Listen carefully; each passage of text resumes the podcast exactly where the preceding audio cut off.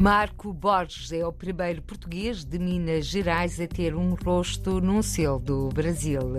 Saldo positivo para o trabalho dos seis adidos da Segurança Social colocados junto de embaixadas portuguesas.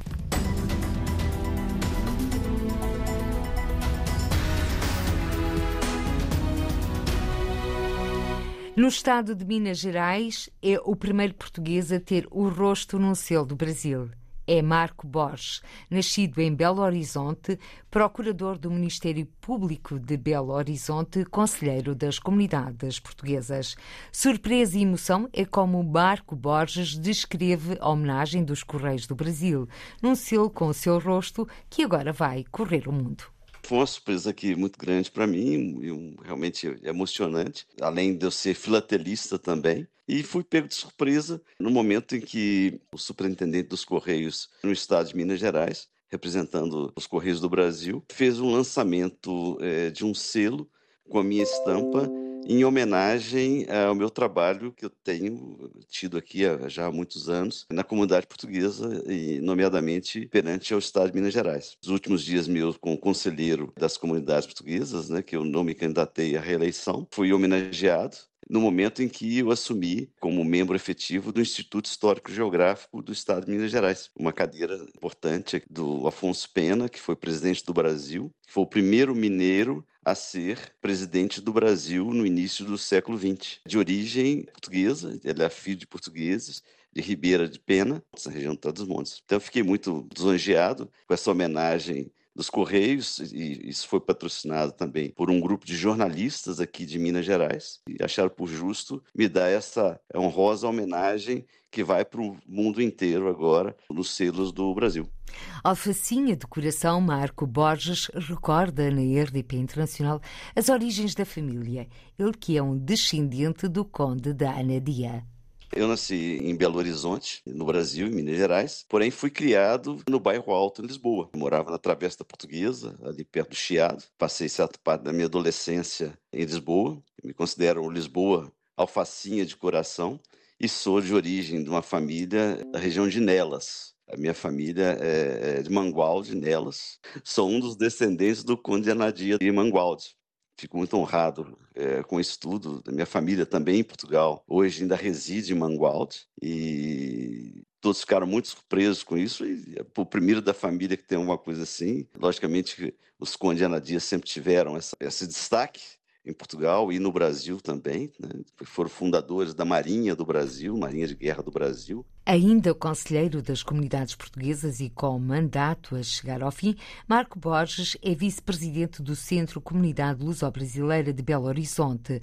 Promover a cultura portuguesa e ajudar quem precisa são as bandeiras da instituição, descreve Marco Borges. É, nós fazemos atendimento dos mais necessitados portugueses que aportam aqui com qualquer dificuldade. É muito comum, às vezes, nós temos aí ah, alguns idosos que não têm condição, às vezes, de moradia. Nós tentamos é, diminuir o sofrimento daquele que, às vezes, ficou, de certa forma, abandonado aqui no Brasil, ou mesmo alguns que querem retornar.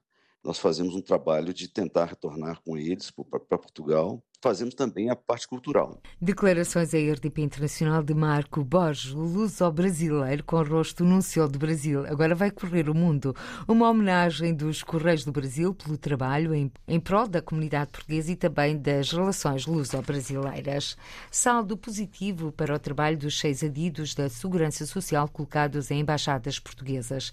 É desta forma que o secretário de Estado da Segurança Social, Gabriel Bastos, avaliou o trabalho desenvolvido pelos adidos colocados em Berlim, Berna, Londres, Luxemburgo, New York e Paris. Na RDP Internacional, o secretário de Estado, Gabriel Bastos, sublinha que muitos dos assuntos foram desbloqueados, até porque o objetivo é garantir respostas aos pedidos de informação por parte dos portugueses no mundo. Temos conseguido realizar nos vários postos em que temos aditos de segurança social, diversos atendimentos e desbloqueado uma série de situações a benefício, de facto, dos interesses de, dos nossos uh, cidadãos imigrantes. E, portanto, tem sido muito uh, positivo também no que toca à relação com as instituições congêneres desses países uh, estrangeiros porque isso ajuda muito, mesmo quando necessitamos de informação por parte de outros países para a atribuição de prestações do sistema de segurança social português. E, portanto, estou muito satisfeito e tem sido com agrado que tenho uh, recebido essas indicações por parte até dos conselheiros da comunidade portuguesa do valor acrescentado que este serviço uh, representa.